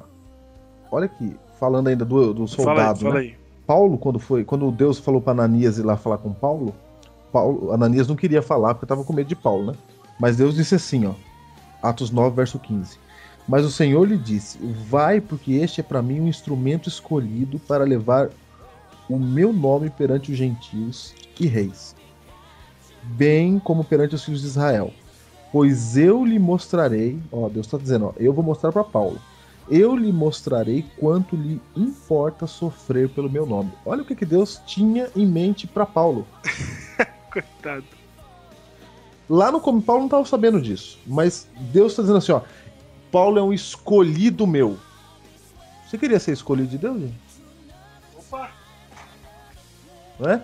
Paulo é um escolhido, e aí, e aí ele diz assim: o pastor André, olha só, Deus fala assim: ó, ele é um escolhido, e eu vou mostrar para ele o que é sofrer pelo meu nome. Aqui Deus está usando o sofrer, a palavra sofrimento aqui não como uma coisa ruim, não, mas como uma coisa mas, boa. Mas, pastor, vê, analisa a, Bíblia de capa a capa e vê qual líder de Deus qual filho de que Deus. Teve uma vida boa, né? Teve uma vida boa. Mas como é, olha, foi tudo. Eu, ó, por exemplo, eu sou fã de carteirinha de Moisés. Eu também. E olha que como é que vai foi, sofrer que nem esse homem sofreu, meu amigo. Vamos fazer um Biblecast sobre Moisés já já.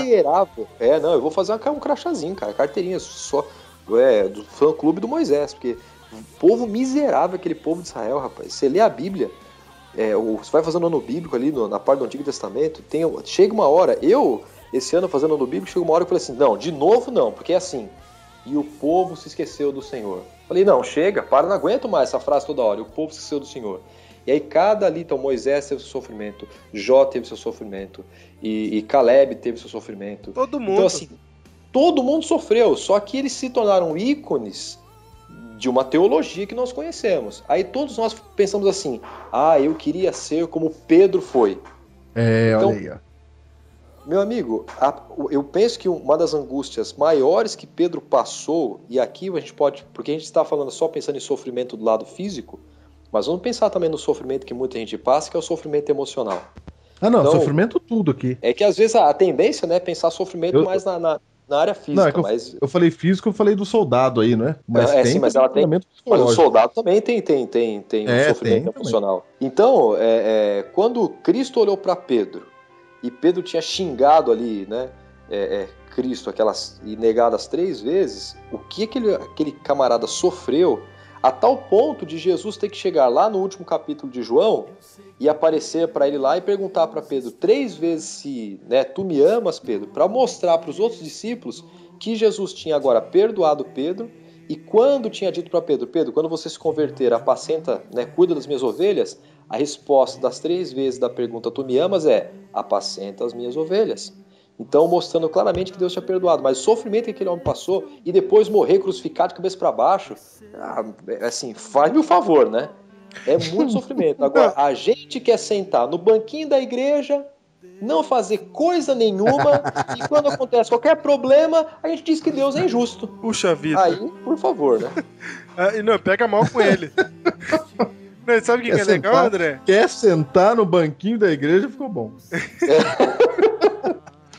Acho que eu me empolguei, viu? Desculpa, gente. Sabe o que, que você me fez lembrar? Que você falou assim: todos, todos os grandes homens da Bíblia foram sofredores. E realmente todos. Só me lembro de um que não foi. Um. Uhum. Sabe quem? quem? Quem foi o santo? Enoque, que não viveu aqui. Exatamente, é. foi o único que se deu bem. Saiu fora logo. Porque se ficar aqui na realidade. Se ficasse, terra, também ia passar no crisol. Claro, a realidade é essa. É isso que é a realidade. Não, não, não, sei, não, não sonhe com outra coisa, ó teólogo da prosperidade. Ouve a oração que é feita pela fé e vem ficar mais perto de você.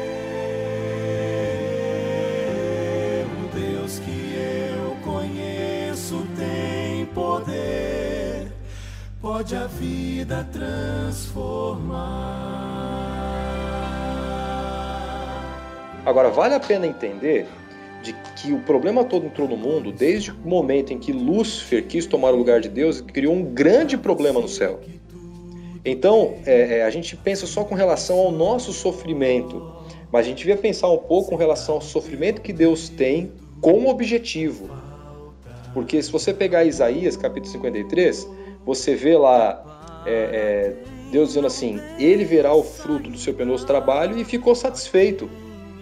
Então, nós sofremos, nós sofremos. O problema existe, o mal existe, é, é existe bandidos que dão tiro em outras pessoas e deixam paraplégicas, tetraplégicas, tiram a vida, e, e toda a miséria de fome e tantas coisas com relação a esse sentido existe. Mas Deus também sofreu. Então, tudo na vida acaba tendo um objetivo. Então, Deus sofreu e tinha um objetivo. O nosso sofrimento também tem que ter um objetivo. E nós trazemos esse objetivo para quê? Quero ler um texto aqui de Ellen White, Ciência do Bom Viver, página 470. Diz assim, ó: Para viver tal vida, para exercer, exercer tal influência, requer-se a cada passo esforço, abnegação e disciplina. É porque assim não compreendem que muitos tão facilmente desanimam na vida cristã. Muitos que sinceramente consagram a vida ao serviço de Deus ficam surpresos e desiludidos ao encontrar-se como nunca rodeado de obstáculos e assediados por provas e perplexidades. Oram para que seu caráter se assemelhe ao de Cristo e se tornem aptos para a obra do Senhor. E contudo são postos em circunstâncias que parecem provocar toda a malícia de sua natureza. São-lhes reveladas faltas de cuja existência jamais haviam suspeitado. Como Israel de outrora perguntam: se Deus nos conduz, por que nos sucedem todas essas coisas?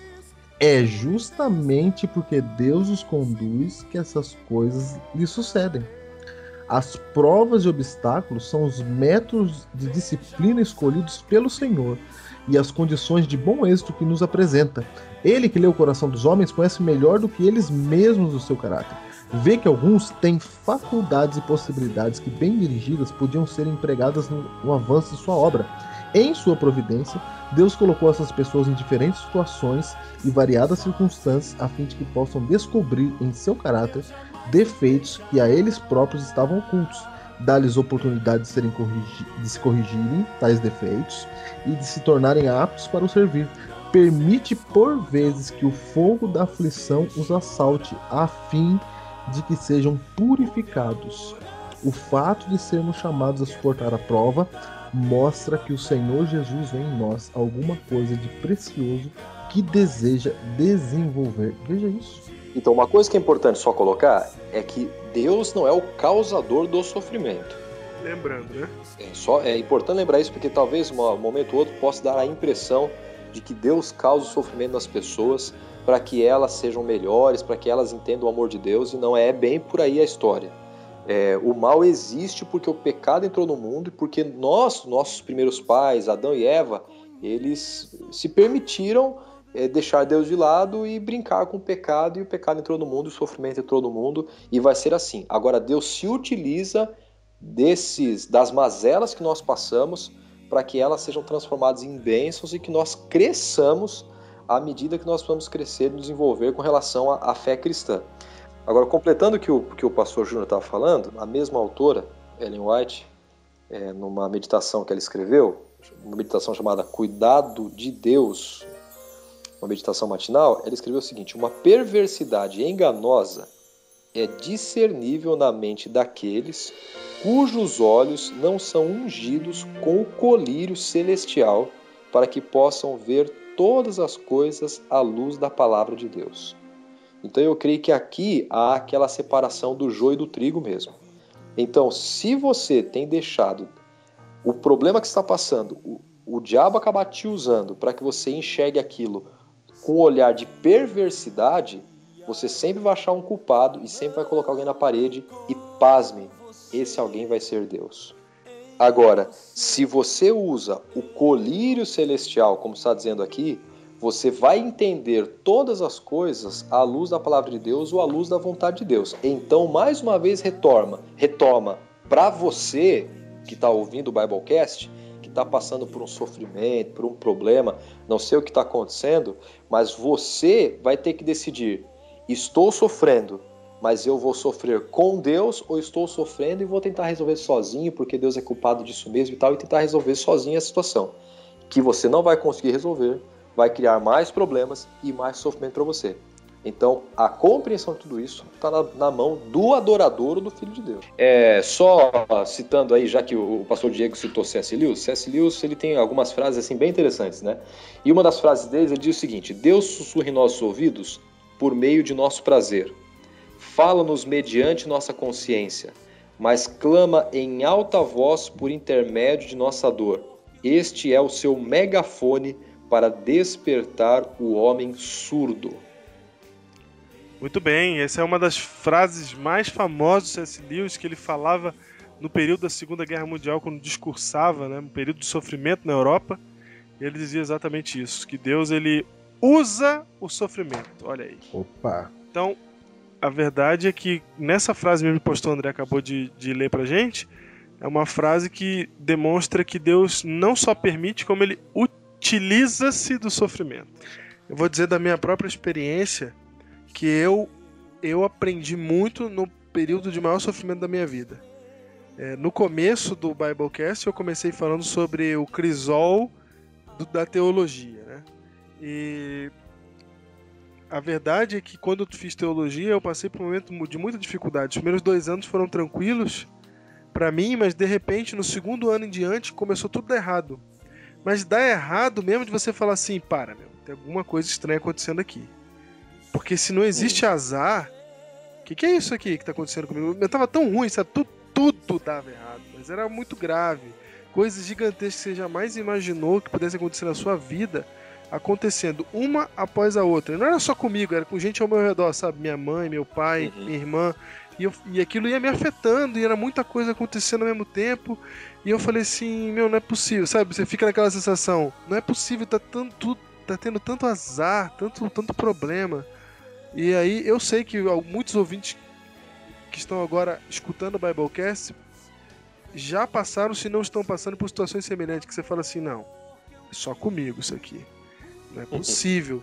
Tanta coisa tá dando errado, tanta coisa tá degringolando, sabe? Eu tinha um carro, perdi o carro, eu tinha uma casa, perdi a casa, eu tinha. Eu tava saindo, não tinha dinheiro pra pagar a faculdade, de repente do nada, eu sempre tive dinheiro, de repente não sei o que, emprego acaba. Sabe tudo de uma vez? Brrr, uma atrás da outra.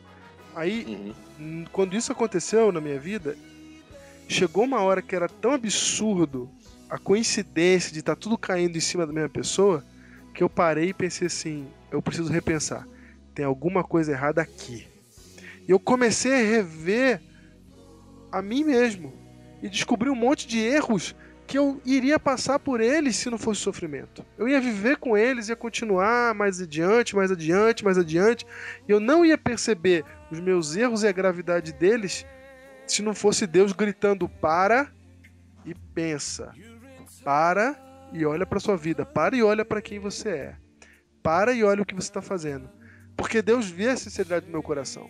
Eu sabia que eu, que, que eu quero. Deus sabe que eu quero ser dele. Afinal de contas, eu decidi fazer teologia, larguei todas as outras oportunidades que eu tinha para fazer teologia. Então eu queria, meu coração estava com ele. Mas, mas é, haviam muitas coisas em mim que precisavam ser mudadas. Então eu passei por esse crisol, passei por esse período. E as coisas aconteciam de tal maneira que chegou uma hora que eu falei assim: alguma coisa está acontecendo. E é do ponto de vista espiritual, porque eu não acredito em azar, não acredito em coincidência. Alguma coisa está acontecendo aqui. E eu comecei a rever minha própria vida e descobri um monte de coisa que eu tinha que rever. Agora, pastor Diego, é, é, em cima do que está falando, tem um texto na Bíblia que está em Provérbios, capítulo 3, verso 5. Eu assim, vou tentar ser bem rápido, mas há umas ideias assim, bem interessantes. Diz assim o texto: Confia no Senhor de todo o seu coração e não te estribes no teu próprio entendimento. Então, para a gente começar a entender essa ideia, por exemplo, a palavra confia. Essa palavra confia no original hebraico, ela é batak, que traz a ideia de se atire ao chão, se prostre. Ou seja, se atire ao chão e confie no Senhor teu Deus, né? se joga, se lança nos braços de Deus. Então é uma confiança sem, sem nenhuma prerrogativa, sem nenhuma premissa. Se Deus fazer, fizer eu parar de sofrer, eu me lanço aos, aos braços dele. Se Deus cuidar de mim e mostrar que ele está me ouvindo, então eu vou continuar. É como a gente falar assim: ó oh Deus, é o seguinte, o Senhor está vendo que eu estou sofrendo. Se o Senhor. Nós fazemos com Deus o que a gente fazia com os nossos coleguinhas né, antigamente.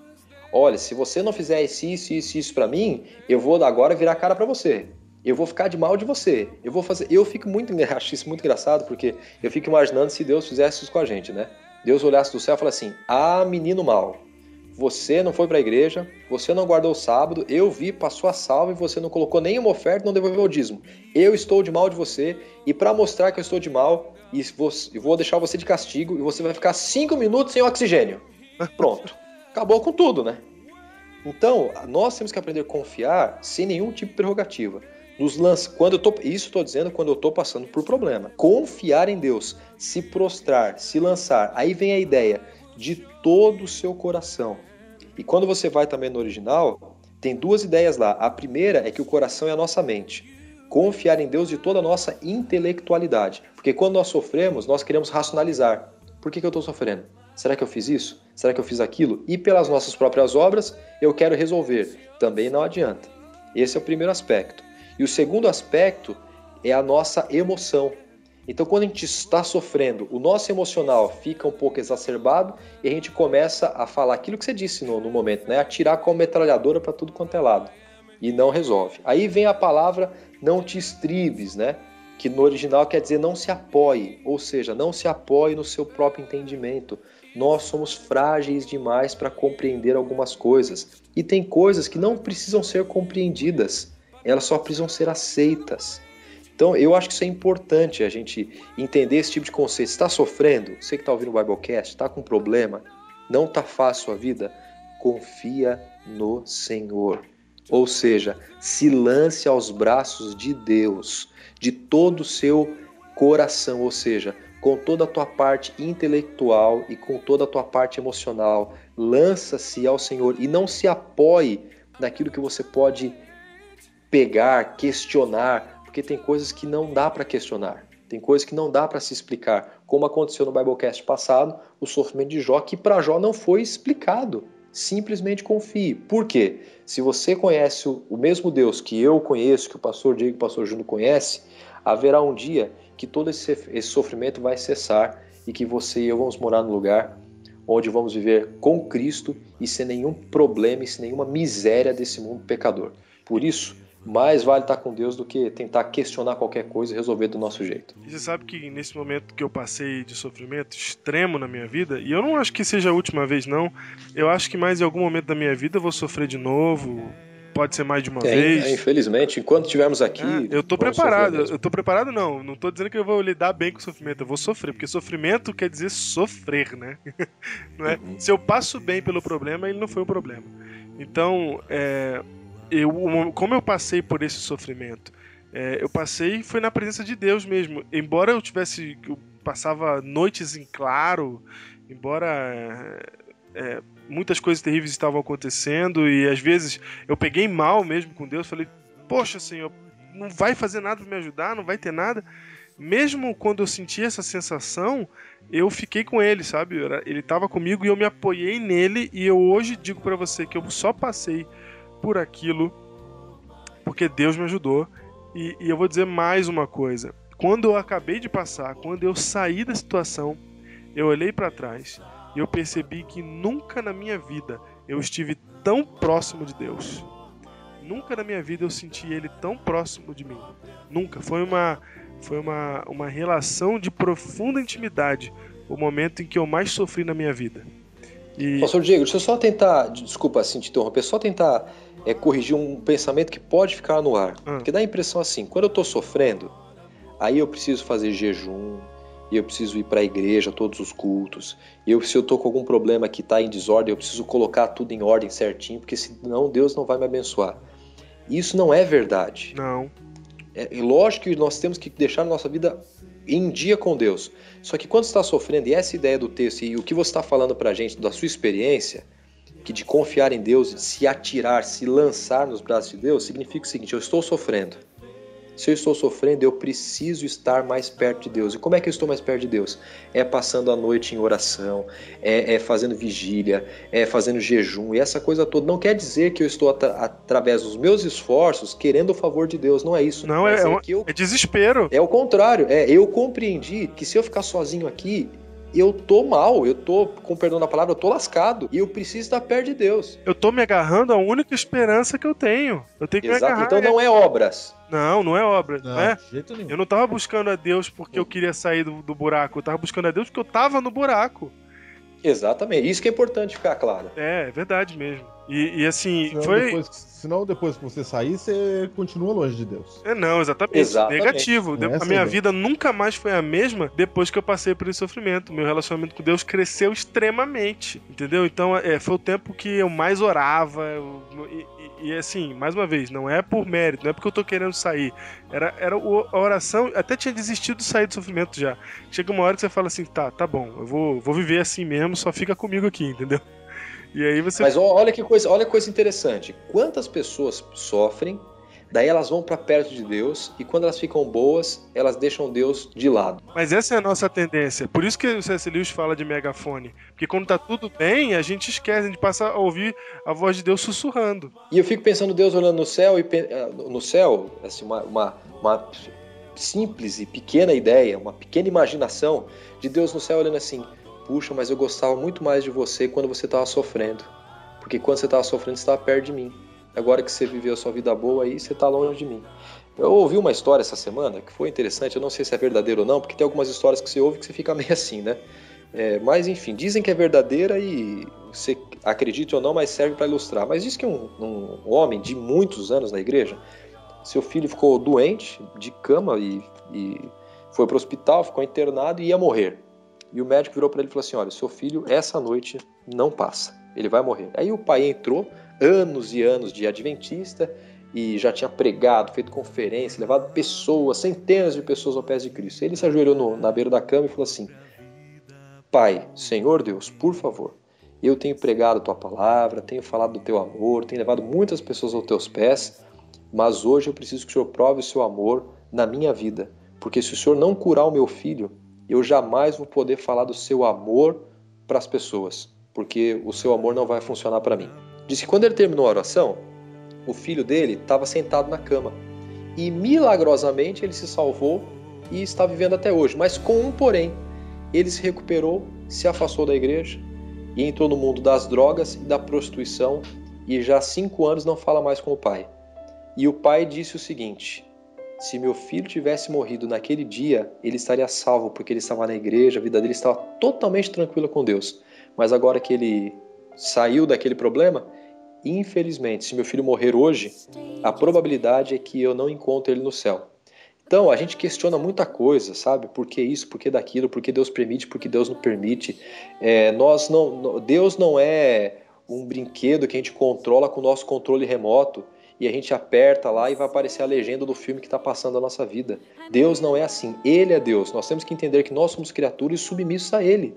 E nós temos que deixar Deus ser Deus e nós sermos criaturas. E se ser criatura nós sofremos e Deus diz que vai usar esse sofrimento para nosso benefício, creia nisso e viva desse jeito. A Bíblia diz assim, ó: tenha o mesmo sentimento que houve também em Cristo Jesus. Se você é cristão, você é chamado não para receber tudo de graça, para cair tudo no seu colo, tudo de mão beijada.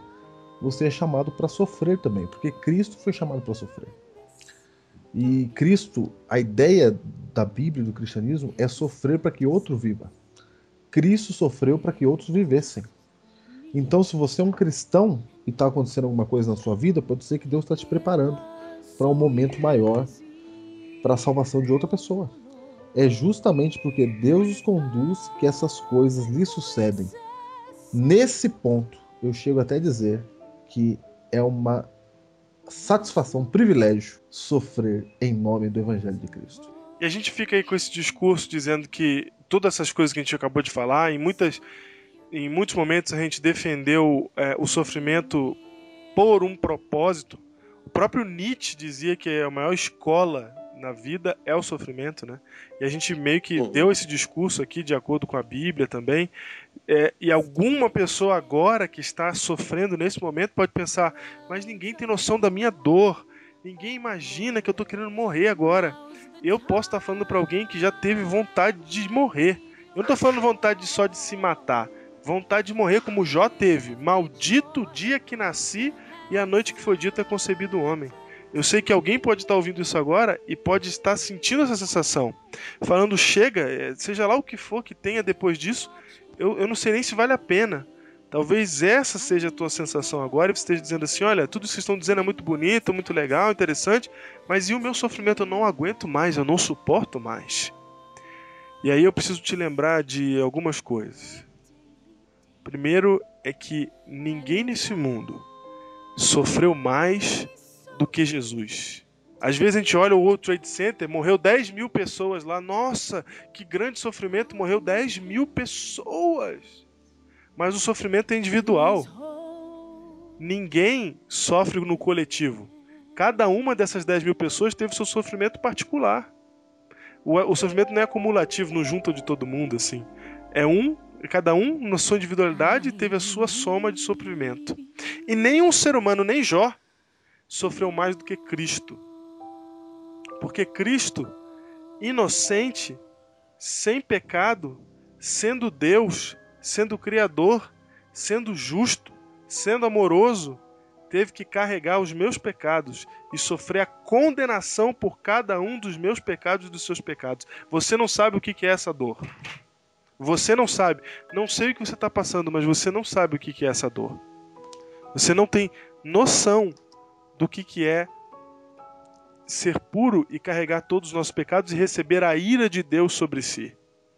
Você não faz ideia disso, sabe por quê? Porque nós só as pessoas só vão ter essa sensação no dia do juízo final e aquelas que se perderem. E Jesus ele não tem a sensação de um único homem. Ele sim tem as sensações somadas nele. Ele sim sofre e ele sofre por todos aqueles que vão se perder. E ele sofre os pecados daqueles que vão se salvar. Ele está passando por tudo isso. Ele é quem suporta.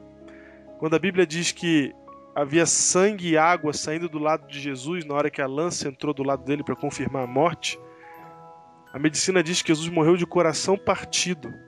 E existem poucos casos na medicina para compro comprovar, não. Existem poucos exemplos na medicina disso.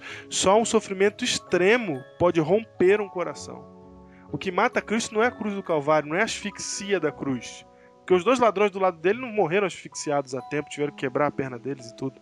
Jesus morre é de tristeza, é de extrema tristeza, porque ele está recebendo a ira de Deus sobre si.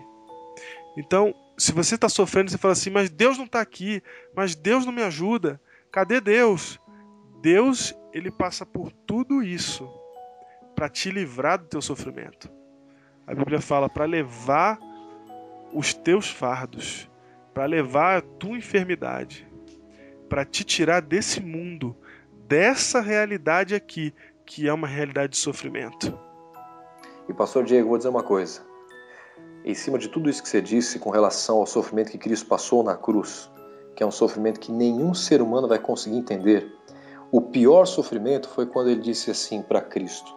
Ele, ele, Cristo disse para Deus: Senhor, por que me desamparaste? Exatamente, foi o pior. Ali Cristo, esse foi o pior, porque ali Cristo estava pagando o preço da segunda morte, da segunda... ou da morte eterna, que significa ausência e exclusão completa e permanente de Deus. Ele sentiu pela primeira vez o peso ou o resultado de estar excluído permanentemente de Deus. Agora, deixa eu dizer uma Ele coisa. Ele sente a morte tá eterna do juízo final, né? Exatamente, é. Então, deixa eu dizer uma coisa para você que está nos ouvindo. Por mais que você sofra, Deus jamais vai te excluir permanentemente a ação de Deus e do Espírito Santo sobre a sua vida. Por mais que você esteja passando o pior sofrimento que você venha amargurar na vida, não importa. Deus continua agindo através do Espírito Santo sobre a tua vida. Agora, Cristo teve que passar por essa angústia de sentir-se excluído de Deus. E você jamais vai ter esse sentimento se você quiser. Agora, se você escolher ficar sem Deus, Deus ainda vai querer cuidar de você. É aquela velha história de Apocalipse 3:20. Eis que eu estou à porta e bato. Cristo em todo momento está batendo na porta do seu coração, inclusive no sofrimento, para que ele entre dentro da sua vida e cuide de você pela parte de dentro da sua vida e não pela parte de fora. Agora, Cristo sofreu todas as dores emocionais e físicas e quando pagou o preço por nós, ainda sentiu a ausência de Deus. E você, por mais que tenha esteja sofrendo, ou por mais que eu também já tenha sofrido e em um momento ou outro vou sofrer de novo, eu vou sempre ter Deus do meu lado para me ajudar a superar o problema. E, e Júnior, a, a, o sofrimento de Jesus na cruz é simplesmente para isso, para justificar o nosso? Ou tem outra razão no sofrimento de Jesus na cruz? Não, o sofrimento de Jesus na cruz não é só para justificar o nosso sofrimento. O sofrimento de Jesus na cruz é para acabar com o nosso sofrimento no final. Exatamente. É isso. E do mesmo jeito que Cristo morre na cruz do Calvário para levar embora todos os nossos pecados, do mesmo jeito que isso aconteceu de verdade, de verdade há de acontecer a nossa libertação da, da, da realidade do mundo. Há de acontecer a nossa libertação do sofrimento e do mal. Porque a promessa de Apocalipse é clara: vamos para um lugar onde não haverá mais dor, nem choro, nem perda, um lugar onde nós não sofreremos mais desta realidade de perdas. Aí sim vai ser uma realidade só de ganhos. Aí sim. Mas até esse mundo chegar, a nossa realidade, infelizmente, está envolta no sofrimento. E Cristo morre na cruz do Calvário e ressuscita para dizer assim: ó, assim como eu morri e ressuscitei, vocês hão de ressuscitar. Assim como eu morri e vou para o Pai, vocês hão de ir para o Pai comigo, para vivermos juntos. Eu, segundo o Apocalipse, diz que Jesus vai voltar para acabar com o atual estado das coisas. Ou seja, destruir a atual realidade. Acabar com o atual estado das coisas. Ele. Ou seja, não há dor que dure para sempre. Não há dor que dure para sempre, mas é impossível de haver uma dor que dure para sempre, porque o próprio Deus disse: não haverá dor que durará para sempre. A única coisa que vai durar para sempre será a felicidade eterna. Mas a dor não durará para sempre. E Ele é a nossa esperança. Ele é a nossa certeza, não de uma vida perfeita aqui, mas de uma vida feliz, eterna e completa. Eu fico imaginando essas pessoas que estão sofrendo coisas que nós às vezes não temos, temos nem muita noção. Exatamente. Mas como para essas pessoas que continuaram assim confiantes em Cristo, como para elas vai ser assim gratificante ver Jesus voltando nas nuvens do céu. Nossa, libertar. Sabe aqueles é, é, é exatamente aquele, sens aquele sentimento de acabou, chega, agora eu vou para casa. Eu, eu penso assim, é, é, a gente infelizmente como pastor tem que viajar um pouco e ficar longe de casa. Isso não é, não é uma coisa prazerosa para nenhum pastor, penso eu. E a gente às vezes dorme num hotel, às vezes o hotel tem uma cama até que aparentemente é mais gostosa do que a nossa, essa coisa toda. Mas eu vou dizer, quando você chega em casa e você deita na sua cama, é outra história. Eu, eu quando estou chegando perto de casa, na, na estrada, assim, faltando poucos quilômetros para chegar em casa, sabe, me dá um alívio, assim, me dá uma tranquilidade. Puxa, estou chegando em casa, agora eu vou descansar de verdade. Eu fico imaginando isso, as pessoas estão sofrendo quando vê Cristo voltar. A minha esperança está voltando, agora acabou tudo isso eu vou para casa, chega dessa miséria. Acabou. Então, essa, essa é a situação. Você que está nos ouvindo, não desanime porque você está sofrendo. Não deixe de lado o seu passaporte para a felicidade por causa de um sofrimento, quer seja ele o tamanho que for. Quando Cristo voltar, ele vai tomar você pela mão, vai te abraçar e falar assim: Filho, acabou, vamos para casa. E isso não é historinha para boi dormir. Isso não é uma fantasia. Isso é a palavra de Deus e esse é o objetivo de Deus para sua vida. Então, por mais que haja sofrimento, esquece um pouco isso e se conforte nos braços do Pai hoje, para que amanhã, quando ele voltar, você tenha esse conforto completo morando no lugar que tem a ausência de toda a maldade, crueldade e sofrimento e a permanência de todo o amor e certeza de que nada mais vai nos atormentar ou nos atrapalhar nesse mundo. Pare de tentar sentir Deus nessas horas. Você precisa acreditar nele. Não é senti-lo, é acreditar. Porque agora, nesse momento que você está passando por essa dificuldade, é exatamente o momento em que ele está mais perto de você. Essa é a hora que ele te abraça e te protege. Embora esteja doendo, embora esteja lágrimas rolem do seu rosto. Mas é nesse exato momento em que o Pai te abraça e te sustenta até o grande dia da salvação, até o grande dia em que a nossa esperança aparecer nos céus. Você já resistiu e resistiu, mas está chegando um momento em que você não consegue mais. Acha que você não tem mais forças? Escuta uma coisa. Deus não te prometeu que neste mundo você não teria dificuldades. Ele te prometeu que em meio do vale da sombra e da morte, Ele nunca te deixaria e Ele está aí perto de você.